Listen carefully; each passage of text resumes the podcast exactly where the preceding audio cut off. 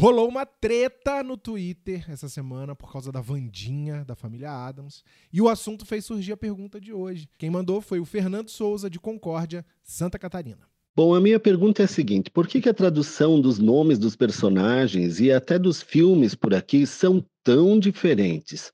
Vandinha até que dá para entender, mas Tinkerbell para Sininho é pesado, né? Diz aí, o que, que você acha disso?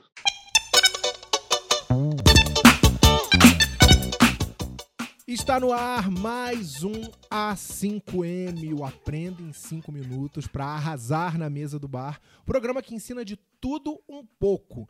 Eu sou o Álvaro Leme e vou falar hoje de Vandinha, de Sininho e de outras traduções que deram polêmica. Por que, que tem nome de filme e de série que fica tão diferente? A resposta curta é por uma questão de marketing. A gente fala tanto da palavra marketing que a gente se esquece que a origem dela tem a ver com a melhor maneira de colocar uma coisa no mercado, botar para jogo, botar à venda. E no fim das contas, mesmo sendo criações culturais, os filmes, as séries e os seus personagens são um produto. Logo, os nomes têm que contemplar o máximo possível de gente. Não só quem fala inglês, não só quem é íntimo do universo Marvel, do universo DC, ou do trabalho desse ou daquele diretor. São produtos feitos para massa. Então você tem que atrair o máximo possível de gente. O que é levado em consideração na hora de traduzir ou adaptar esses nomes? Minha amiga Mônica Marli me mandou um beijo, Mônica, me mandou um texto ótimo de uma empresa chamada Lerch Traduções, que fala que os tradutores normalmente têm três opções. A opção número um é adaptar o título para a cultura local local, como no caso do filme Jaws, que virou Tubarão, The Hangover, que virou Se Beber Não Case, em vez de A Ressaca, ou, pra essa aí é pra quem é mais antigo, Barrados no Baile, que no original era Beverly Hills 90210. São números que são o CEP de Beverly Hills. Acho que se a gente não sabe nem o CEP da nossa casa, imagina o de Beverly. Então tem mais é que adaptar mesmo. 2. Títulos originais com um subtítulo explicativo, que é uma modalidade que eu odeio, embora eu entenda que é aquilo que eu falei agora há pouco. Para falar com muita gente, tem que facilitar. Por isso que tem Breaking Bad, a química do mal. Por isso que This Is Us na Globo virou This Is Us, histórias de família. E um que eu amo a série e odeio o subtítulo, que é The Good Wife, pelo direito de recomeçar. A terceira opção é manter o original, que é o que acontece, por exemplo, quando vem de um livro muito famoso, tipo Harry Potter, Game of Thrones, até o Sex and the City, que eu lembro que teve uma época que chamavam de Sexo e a Cidade, mas ficou no passado. Também, quando é uma coisa muito sonora, eles mantêm, tipo Matrix. Os profissionais desse segmento também sempre precisam se perguntar se o título traduzido pode ser mal interpretado, pode dar algum problema.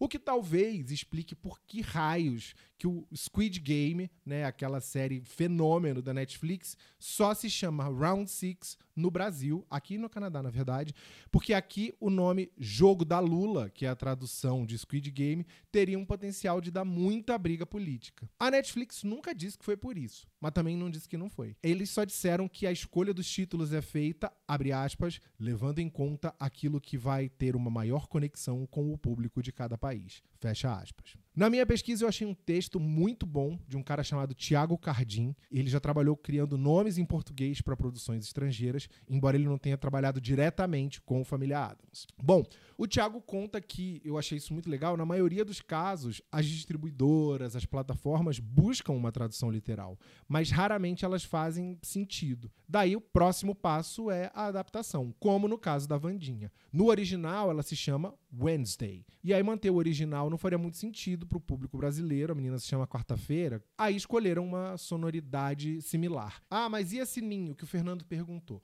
Vamos lá destrinchar a palavra, né? O original Tinkerbell. Um dos significados da palavra tinker tem a ver com consertar coisas, né? A palavra pode, aliás, ser traduzida também como funileiro. O autor do Peter Pan, o J.M. Barrie, descreve a personagem como uma fada que conserta panelas e chaleiras. Já fizeram a conexão aí, né? Agora, explicar esse tanto de coisa pro público ia ser muito complicado. Então, eu sou 100% time Sininho. Inclu Aliás, vamos falar aqui, eu odeio que mudaram um monte de nome. Caco virar Kermit, acho péssimo. Mesma coisa com Guerra nas Estrelas.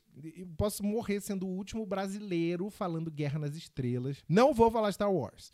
Tem também o ursinho Puff, que virou ursinho Poo. Vocês viram que tem uma história de que o ursinho, na real, é uma ursinha? Será, gente? Eu achei essa história tão boa que eu criei um episódio especialmente sobre isso. Ou seja, hoje nós temos episódio extra. Acabando esse, corre lá e ouve um episódio sobre a ursinha Pu, ou ursinho Puff, ursinho, vai, vamos deixar assim no indefinido por enquanto. Se você gostou desse episódio, deixa aí o seu like pra gente. Ó, e não esquece de usar o cupom ALVINO para ganhar até 15% de desconto na Evino. Encontro vocês já já no episódio do Puff.